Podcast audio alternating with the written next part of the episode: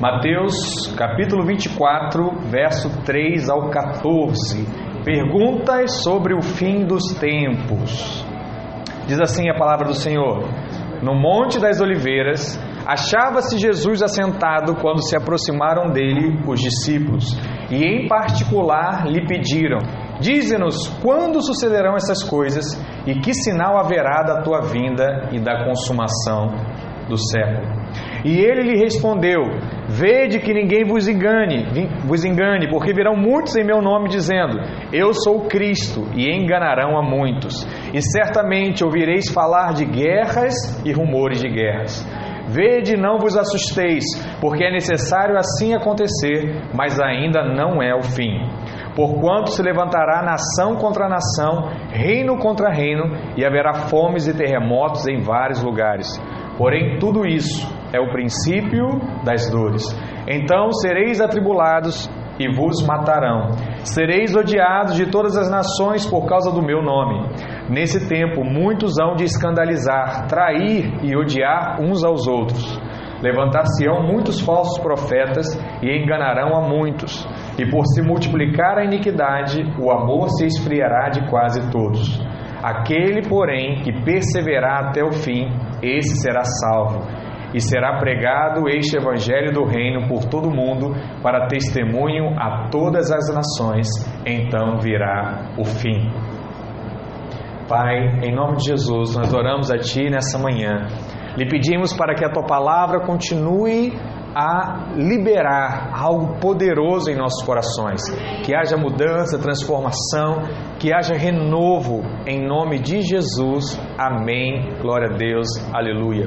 Amém, irmãos. Como nós temos falado aqui a cada semana, esse texto de Mateus nos revela três perguntas que os discípulos, de forma particular, fizeram a Jesus.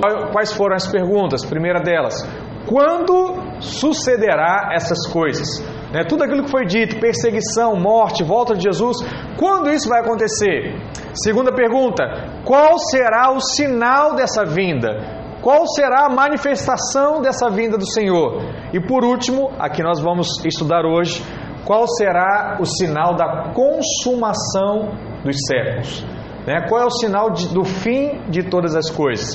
Então, a primeira pergunta, vimos que os sinais mais perceptíveis que foram mencionados por Jesus, que das coisas que vão suceder, ele falou o que? Virão muitos enganadores, né? o cavalo branco. Haverá guerra, fome e terremotos. Né? Haverá perseguição e tribulação. E por último, o evangelho do reino, ele seria pregado. Haveria necessidade de reconhecer a Jesus como seu Senhor. Então, essa é a primeira parte. Semana passada nós aprendemos sobre o sinal dessa vinda, né? Como seria essa vinda dele? Então nós aprendemos que o sinal do arrebatamento ele vem antes da vinda do Senhor Jesus. Então, o arrebatamento ele é um grande sinal. Outro sinal é o sinal da grande tribulação. O que, que, é isso, pastor? É esse período em que o anticristo ele vai manifestar quem ele é e vai perseguir a igreja. Então, nesse período haverá muitas coisas ruins, difíceis e não vai ser fácil ser crente nessa época. Então ele diz aqui: esse é o sinal da grande tribulação. E por último, é o sinal do filho do homem. É quando Jesus volta de fato e todas as pessoas veem que ele é o Senhor. Agora ele vem nas nuvens e não haverá mais dúvida de que Jesus, ele é o rei. Mas hoje, de forma especial, né, nós vamos estar encerrando essa série de mensagens falando sobre a última pergunta que os discípulos fizeram. E qual foi essa última pergunta? Qual será o sinal da consumação dos séculos? Consumação, você sabe. O que, que significa? É o término, o fechamento do livro, o fim de todas as coisas, a curiosidade de todos aqueles que leem um livro ou que assistem um filme. Qual será o final? Como será o fim? E essa pergunta, Jesus vai nos mostrar como será esse fim, ou na verdade, o que que vai acontecer antes desse fim. Então, o primeiro sinal que ele chama atenção aqui sobre a consumação dos séculos é o sinal da figueira. Então, a resposta à terceira pergunta que os discípulos fizeram, o Senhor, ele vai mostrar um sinal profético. E ele vai falar daquilo que ele tem como início, meio e fim, que é o seu povo, que hoje é conhecido como povo de Israel. Se você ler o Antigo Testamento, você vai conhecer sobre o povo hebreu, e se você for mais a fundo, você vai conhecer sobre os filhos de Abraão. Então, a promessa de Deus começa no pai da fé, que é Abraão, aquele que estabeleceu, aquele que ouviu ao Senhor, aquele que entregou o seu filho em prol de um chamado que Deus fez. Depois esse povo se tornou o povo hebreu, depois se tornou o povo de Israel, nação de Israel, e após Jesus se tornou a igreja que juntou o povo de Israel e os gentios, aqueles que não faziam parte do povo específico de Israel, mas pela graça do Senhor passou a se tornar o mesmo povo e ter direito à mesma herança. Então, a palavra diz que há um símbolo que é muito importante para o povo de Israel, que é o símbolo da figueira. E lá em Jeremias, capítulo 24, verso 3, você lembra que Jeremias ele é um profeta e ele vai mencionar sobre a figueira. Olha o que a palavra diz. Jeremias 24, verso 3. Então me perguntou o Senhor: Que vês tu, Jeremias? Jeremias estava tendo uma visão. Respondi: Figos. Os figos muito bons e, o, e os muito ruins, que de ruins que são, não se podem comer. A mim me veio a palavra do Senhor dizendo: Assim diz o Senhor, o Deus de Israel. Do modo por que vejo estes bons figos, assim favorecerei os exilados de Judá, que eu enviei deste lugar para a terra dos caldeus. Porei sobre eles favoravelmente os olhos e os farei voltar para esta terra. Então você sabe né, que o povo de Israel ele foi expulso de Israel por algumas vezes na sua história. E aqui Jeremias está contando em um momento em que o povo de Israel não estava em Israel. E a visão que ele tinha era o seguinte: olha, esse povo irá voltar para a sua casa, esse povo irá voltar para a sua terra. Verso 6: Porei sobre eles favoravelmente os olhos e os farei voltar para a terra. Edificá-lo-eis e não os destruirei. Plantá-lo-eis e não os arrancarei. Verso 7: Dar-lhe-eis coração para que me conheçam que eu sou o Senhor. Olha o que a palavra diz: Deus dá o coração para que você conheça a Ele como seu Senhor. O próprio Senhor faz isso. E eles serão o meu povo, e eu serei o seu Deus, porque se voltarão para mim de todo o seu coração. Amém? Não basta servir ao Senhor apenas na sua mente, ou porque você sabe que é correto ou porque é bonitinho. A palavra diz que em algum momento você servirá ao Senhor de todo o seu coração. Então, há um sentido profético aqui. O povo estava afastado e ele traz o povo de volta para a sua terra e ele reafirma a sua aliança, dizendo: Esse povo é o meu povo. Mas, além dessa mensagem de Jeremias, a figueira, ela contém também um sentido profético, talvez até mais profundo. E você vê isso claramente nas palavras de Jesus, quando ele fala acerca da sua vinda. Então, lá em Mateus, no mesmo capítulo 24, no verso 32, Jesus ele vai reafirmar sobre a figueira. Olha o que a palavra diz aqui, preste atenção. Aprendei, pois, a parábola da figueira. Quando já os seus ramos se renovam e as folhas brotam, sabeis que está próximo o que? O verão. É, às vezes aqui no Brasil nós não percebemos tanto isso, mas na Europa, e era a realidade daquela época, né, aquela região de Israel ali também, faz parte da Ásia ali, mas é quase a mesma realidade ali de, de, de clima da Europa. As pessoas desejam muito que chegue o verão, porque o verão é quando chega o calor, né, quando chega o sol. Aqui no Brasil é calor o ano todo. Então às vezes você fala assim, ah, eu quero que chegue o inverno para refrescar um pouco o calor.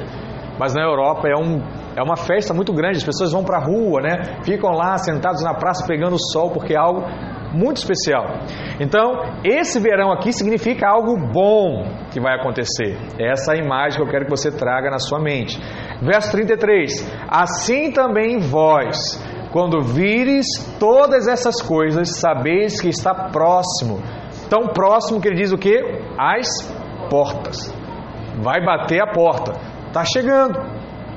Então, quem aí estudou ou ouviu alguma das nossas últimas mensagens, sabe que a figueira ela passou por um longo inverno. O que, que a figueira representa? Fala, Israel. Diga, Israel.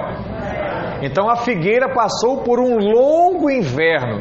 Durou até que ano? 1948. Por que esse ano, pastor? Porque foi o ano em que a ONU reconheceu o Estado de Israel. E aí os judeus que estavam espalhados, exilados pelo mundo, regressaram para a sua terra. E quando a nação de Israel ela foi restaurada, o inverno significa o quê? Que o tempo da seca, o tempo da tribulação havia encerrado. Então, inverno, exílio do povo de Israel. Depois do inverno, qual é a estação que vem? Primavera. E a primavera, ela aponta aqui para o arrebatamento. Então, é aquele sinal que Jesus está voltando. Então, o povo saiu do inverno 1948 e agora está disponível para o arrebatamento. E por último, a estação que vem é o verão. E o verão significa aqui que o reino que Deus estabeleceu, a forma que ele quis conduzir o seu povo, ele será restaurado. E isso começa com a vinda de Cristo. É quando Jesus vem a esse mundo e passa a reinar sobre essa terra. E nós vamos ver isso um pouco mais à frente. Então, em 1948, a nação de Israel ela foi restaurada. Mas, presta atenção nisso, em 1967, Israel tomou de volta a cidade de Jerusalém. Então, quando Israel foi estabelecido em 48, Jerusalém não fazia parte da, do seu estado. Mas após a Guerra dos Seis Dias, em 1967, Israel vence a guerra e estende o seu território. E ele vai até Jerusalém. Você sabe que Jerusalém é uma cidade profética na Bíblia. E não Jerusalém só, mas um ponto profético naquela cidade. Então, esse com certeza é um sinal de que o tempo dos gentios, né, o tempo das pessoas comuns está acabando, como foi dito por Jesus. Lucas 21, verso 24 diz assim: Cairão a fio de espada e serão levados cativos para todas as nações, e até que os tempos dos gentios se completem, Jerusalém será pisada por eles. Até que a palavra se cumpra, Jerusalém será pisada pelos gentios. Então preste atenção em algo aqui. Segundo a profecia bíblica, o tempo dos gentios acaba quando Israel deixa de ser subjugada como nação e Jerusalém se torna novamente a capital de Israel. Você sabe que há essa discussão muito ainda, né? Qual é a capital de Israel? Então, os países é, que, os países que fazem parte aí de, de, órgãos né, da ONU dizem que a capital de Israel é Tel Aviv. Você vai ver isso no sua, seu livro aí de geografia. Mas para Israel, a capital é Jerusalém. Então, se você for olhar lá no, na definição do Estado, eles vão dizer que a sua capital é sim Jerusalém. Então, o que, que você percebe? Jerusalém foi retomada. Mais uma profecia de Lucas se cumprindo. O que, que falta para que toda a palavra de fato se cumpra? Falta com que a esplanada do templo, aonde era situado o templo de Salomão, né, estabelecido por ele a primeira vez, reconstruído, depois derrubado por Nero. E aí é onde seria a terceira construção do templo. E essa esplanada hoje possui uma mesquita. Então, a única área da cidade de Jerusalém que não pertence a Israel é a esplanada do templo, que ainda está sob domínio muçulmano. Mas a cada dia, Israel vai se tornando mais forte, mais pronto para que uma possível guerra aconteça e que eles retomem essa esplanada, esse espaço, e estejam prontos para reconstruir o templo. E esse com certeza será um grande sinal de que Jesus ele está voltando. Então você precisa ficar atento nisso. Mateus 24, verso 33, o Senhor diz que quando virmos a figueira dando as suas folhas, devemos saber que o fim está próximo. O fim está às portas. Portanto, irmãos, a nação de Israel, ela é um sinal para nós da volta de Jesus. E é por isso que você vai encontrar diversas igrejas, diversos pastores dizendo o seguinte: olha, vamos orar por Israel, vamos orar por essa nação. Primeiro, a Bíblia diz para fazer isso. Segundo, é porque enquanto Israel for mais forte, quando Israel retomar esse templo, reconstruir o templo, irmãos, é sinal que falta muito pouco, muito pouco para Jesus voltar. Muito pouco, muito pouco para ele buscar a sua igreja. E aí, mais do que nunca, eu preciso estar o quê? Atento, atento e perceber esses sinais. A restauração de Israel ainda não está completa. Para que a profecia se cumpra, o templo ele tem que ser o que? Reconstruído. Mas fala, fala a verdade aqui. Você acha que falta pouco ou muito para Israel tomar essa região? Para Israel reconstruir? Eu disse para você, já existe um projeto pronto. Pronto. Volta e meia você vê aí notícias, né? Estados Unidos entre guerra com a China. Estados Unidos é isso. Né? A novidade agora é o aplicativo que está na moda, né? o TikTok. Eu nem sabia que esse aplicativo era chinês. E aí os Estados Unidos quer proibir esse aplicativo. E aí está dando um, uma crise diplomática. Então, o que eu estou te mostrando? É muito simples ter uma guerra. É muito simples começar uma guerra. E para Israel não tem dificuldade nenhuma também de acontecer alguma coisa e aquele espaço específico ser retomado pelo seu povo. Você sabe que o início da grande tribulação ele ocorrerá quando o abominável da desolação sentar naquele templo reconstruído. Irmãos, falta muito pouco. Muito pouco. Eu sei que você está ouvindo, você fala assim, pastor, já ouvi essa história diversas vezes. Sim, mas a sua fé está em crer que de fato Jesus ele está voltando. A palavra diz isso. Ele está voltando. E para que a profecia se cumpra, o templo tem que ser reconstruído. Porque o anticristo vai lá, mas Jesus vai voltar, vai tirar o anticristo de lá e vai reinar no seu templo, no seu local. Isso é poderoso demais. Esse é um sinal. Figueira aponta para Israel. Verão está chegando. Segundo sinal, o sinal da geração viva nos dias da figueira. Então a palavra diz que haverá uma geração que vai estar viva quando essa figueira se aproximar. Olha que coisa interessante, vai abrir os seus olhos agora, irmãos, porque abriu os meus. Você precisa estar atento não durma, para que você perceba o que, que essa palavra tem para trazer ao seu coração hoje. Mateus 24, verso 32. Olha o que Jesus diz. Aprendei, pois, a parábola da figueira. Quando já os seus ramos se renovam e as folhas brotam, sabeis que está próximo o que? O verão. Assim também vós, quando vires todas essas coisas, sabei que está próximo às portas. Verso 34, e aqui é chave para você, preste atenção nisso. Em verdade vos digo que não passará essa geração sem que tudo isso aconteça. Vou ler mais uma vez. Em verdade vos digo que não passará. Ei, não passará essa geração sem que tudo isso aconteça. muitos entendem que essa geração que diz aqui se refere à geração para a qual Jesus falou, pronunciou essas palavras.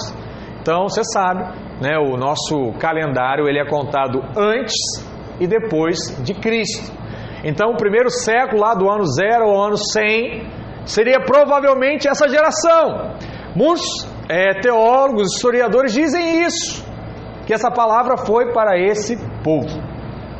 Esse pensamento, irmãos, ele parece bem razoável, porque parte da profecia se cumpriu naquele tempo, enquanto Jesus estava lá, né, logo após a morte e a ressurreição de Cristo. Tem a ver isso, mas eu quero chamar a atenção para você de uma outra coisa, porque quando nós olhamos com mais atenção para o texto, nós percebemos algo incrível, e agora você tem que estar muito atento. Porque nos versos 32 e 33, ele está falando de algo que iria acontecer com Israel. Ele diz: Olha, algo vai acontecer com essa nação. E o que, que ele falou? Olha, a figueira, ela vai florescer. E depois que ele diz que a figueira floresceu, ele reafirma algo. Ele diz assim: Olha, depois que acontecer a figueira, depois que passar esse inverno, ele afirma que não passaria daquela geração sem que tudo se cumprisse. Preste atenção numa coisa. Como toda aquela geração que ouviu presencialmente a profecia de Jesus já passou, né, eu acredito que não tem ninguém aqui com dois mil anos de idade, né, todos já foram né, para a glória com Cristo, aqueles que fizeram a sua escolha. Não faz muito sentido pensar que essa expressão, esta geração, aponta para aquela geração. Então, pastor, para quem Jesus está trazendo essa afirmação? Eu creio que essa afirmação é para aqueles que viram a figueira florescer. Aqueles que viram a figueira dar as primeiras folhas. Que geração é essa, irmãos? Que geração é essa? A nossa. A nação de Israel ela ficou quase dois mil anos dispersa, exilada em diversos países. Nós já falamos isso aqui em diversas semanas.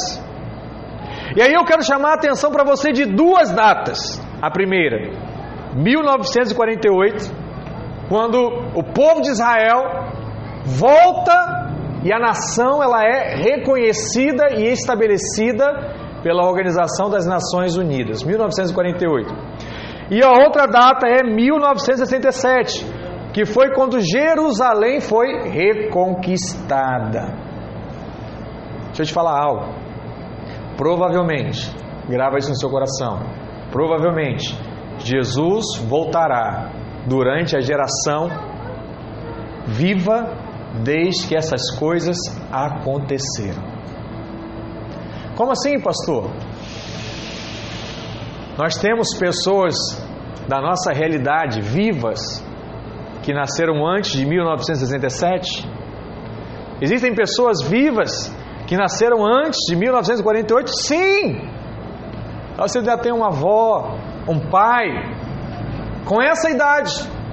Se você colocar de 67 para cá, dá uma pessoa de 70 anos.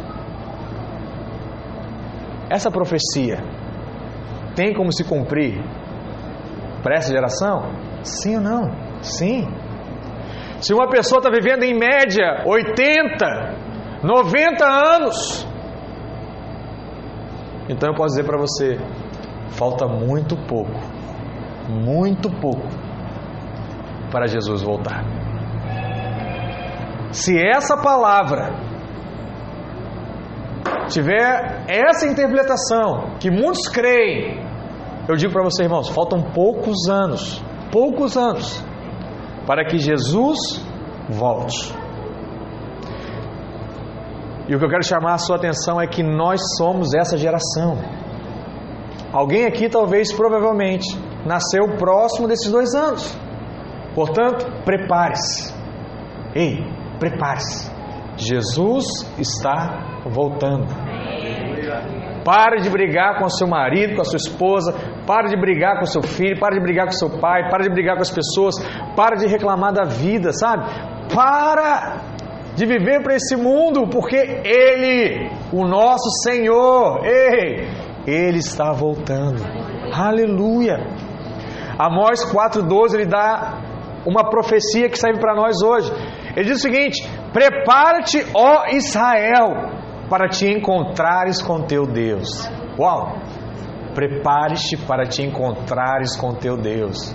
Sabe? Faça as suas obras hoje. Aproveite o tempo que você tem hoje, porque essas obras serão apresentadas para Ele naquele grande dia. Se Ele está voltando, irmãos, não dá mais para perder tempo. Pare de perder tempo com o seu ego, com as suas coisas e as coisas desse mundo. Gaste tempo para o Senhor, vai evangelizar pessoas, vai consolidar pessoas, vai viver a vida da igreja na sua intensidade, porque Ele está voltando, em nome de Jesus. Esse é o segundo sinal. E o terceiro, pastor? O terceiro sinal é o sinal dos dias de Noé. Lá no verso 37, no verso 39, Jesus vai trazer para nós mais um sinal. Olha o que a palavra diz: Pois assim como foi nos dias de Noé, também será a vinda do filho do homem.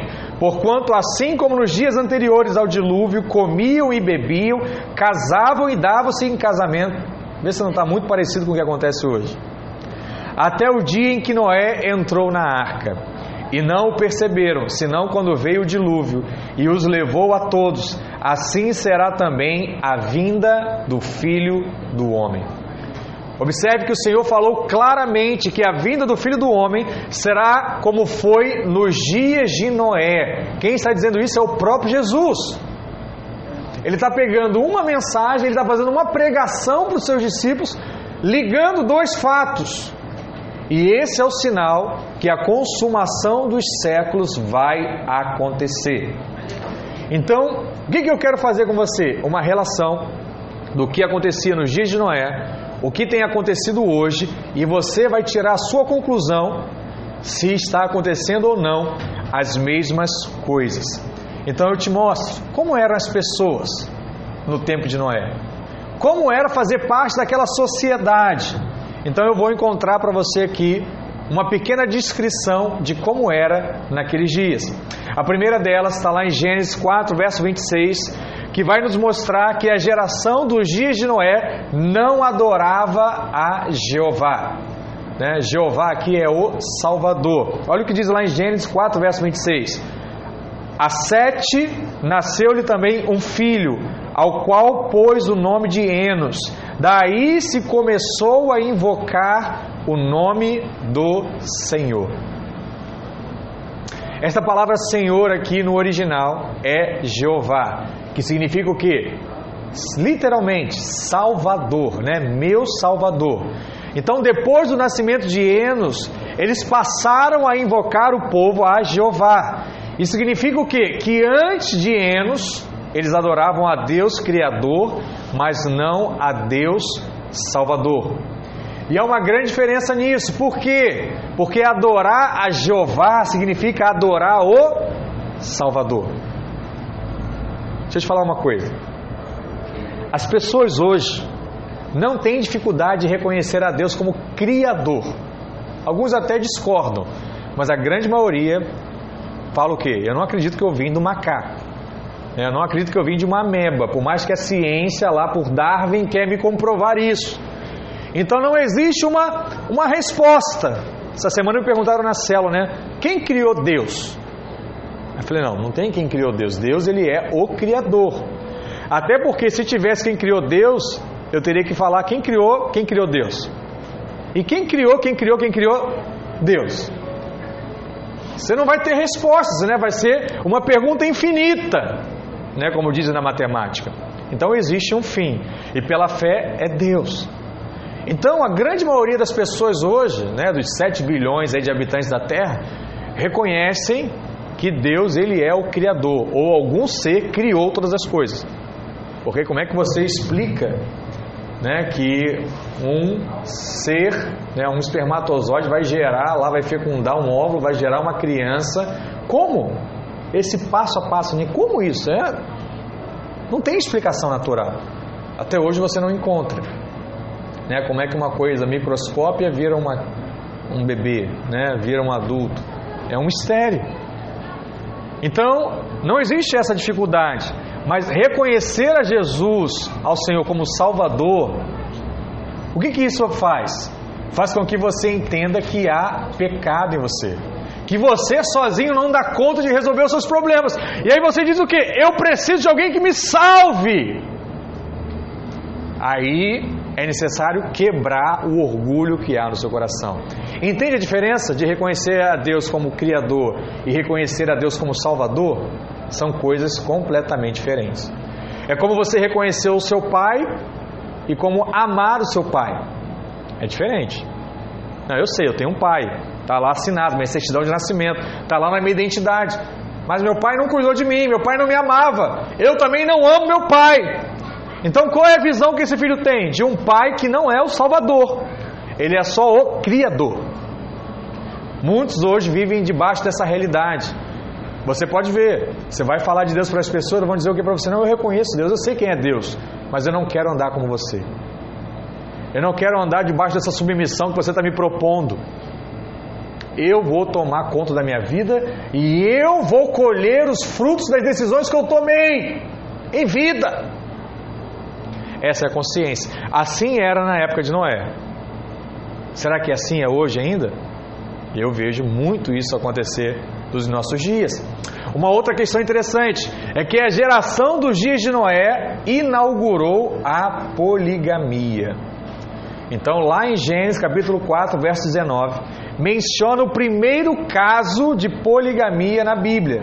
Lameque, a Bíblia diz que tomou para si duas mulheres. Olha o que diz lá, Gênesis 4, verso 19. Lameque tomou para si duas mulheres, e o nome de uma era Ada e o nome da outra era Zilar.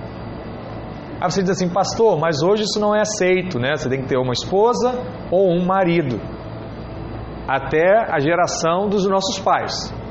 Porque na nossa já existe o casamento, né? Da questão do gênero e agora do número. Então, existe uma palavra que está em moda hoje que é o casamento poliafetivo, que é o que? Um homem, duas, três mulheres, uma mulher, dois, três homens, liberado, reconhecido. Então preste atenção, está voltando a ser como era antes, sim ou não? Preste atenção, irmãos. Olhe os sinais que eu estou te mostrando, para que você perceba que a volta de Jesus está próxima. Terceiro, a geração dos dias de Noé habitava em cidades, cidades. Gênesis 4, verso 17 diz assim: E coabitou Caim com a sua mulher, e ela concebeu e deu à luz a Enoque. Caim edificou uma cidade e lhe chamou Enoque o, o nome de seu filho. Presta atenção. No início, tudo era campo. As pessoas viviam nos campos. Até que começaram a existir as cidades, o que? As pessoas queriam morar mais juntas, estabeleciam ali algum tipo de troca, comércio, escambo.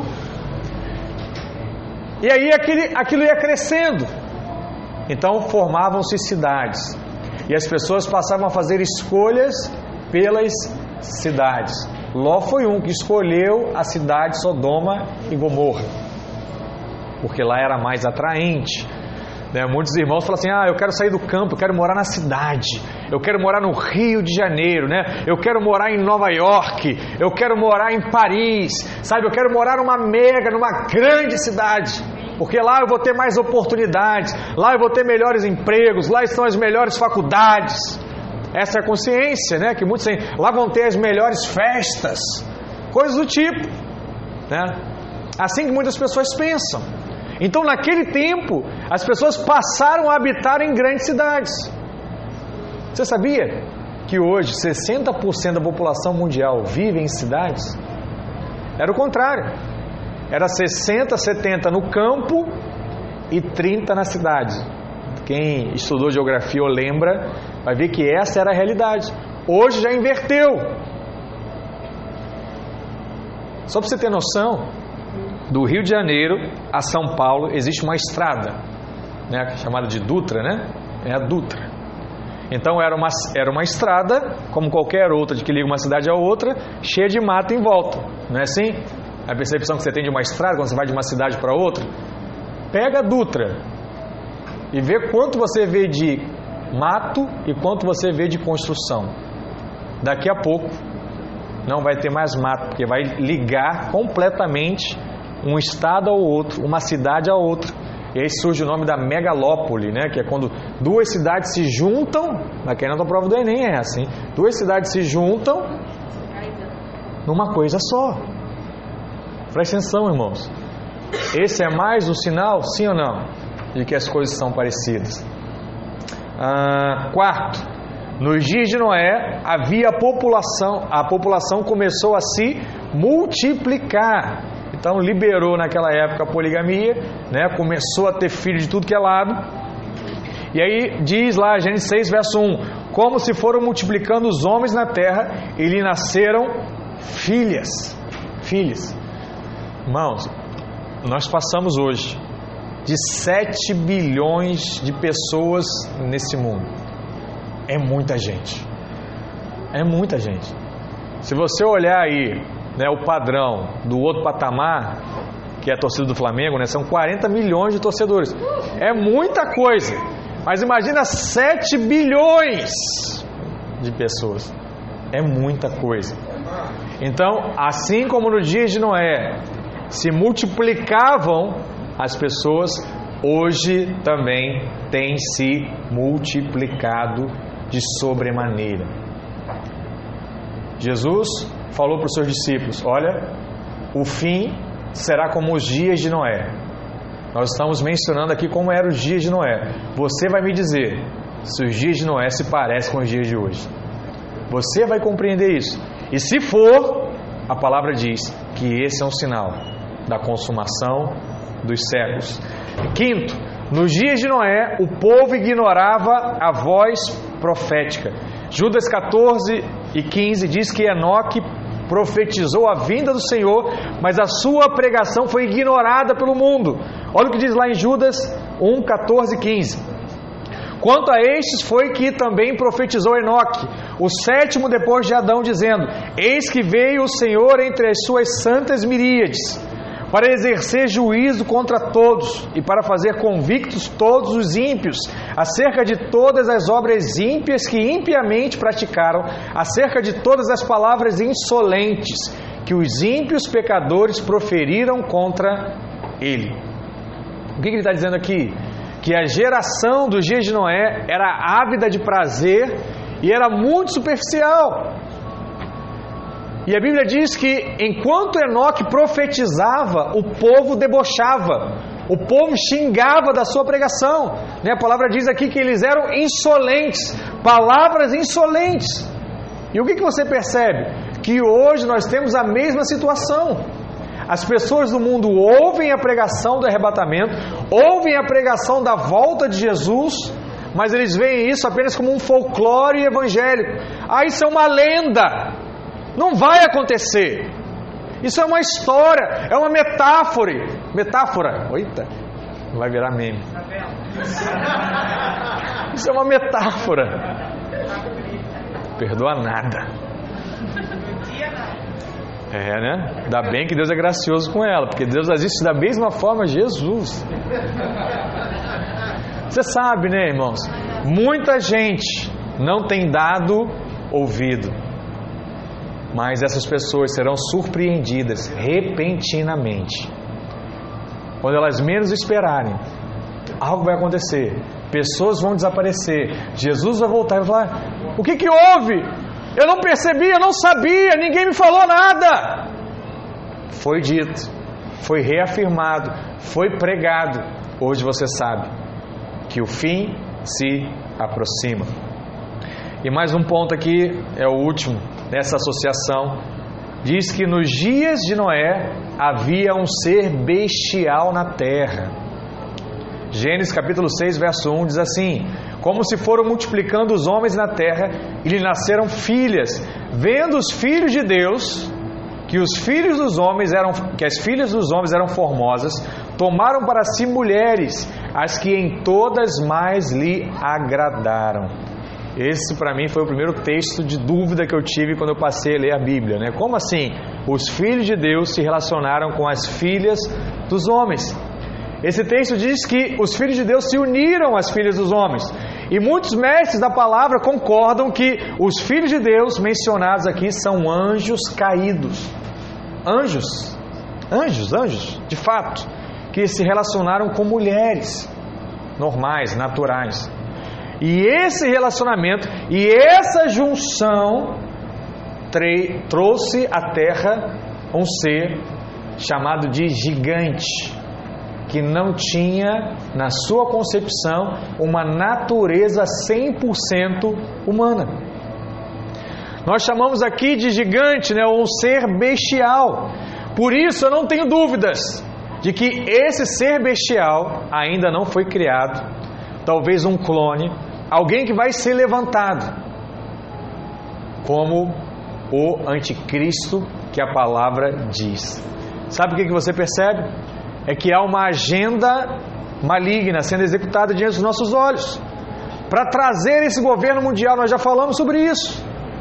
Liderados por esse que na Bíblia é chamado de a besta. Eu creio que todos os sinais de Noé esse é o mais incomum. Né? Todos os outros você consegue perceber, mas esse é o mais incomum. Mas ele também vai acontecer para que a profecia se cumpra. E o sinal de Noé é para mostrar que, como eram as condições do dia de Noé, assim também será nos nossos dias. E assim como o dilúvio veio subitamente, a porta fechou e ninguém mais pôde entrar, assim também será a vinda do Senhor a porta está aberta. E ele está dizendo: Olha, vem, entra, vem para a arca. O que, que é a arca nos nossos dias, irmãos? A arca é Jesus. E o que a palavra diz para você hoje é: vem para Jesus, vem para a arca, porque vai chegar o dia do dilúvio, a porta vai fechar e ninguém mais poderá entrar. Deus ele é tão misericordioso, ele é tão amoroso, que antes do dilúvio, ele mandou Noé pregar ao povo. Ele mandou Noé dizer ao povo: ó, vem, porque vai chover. E se você não estiver na arca, você vai morrer.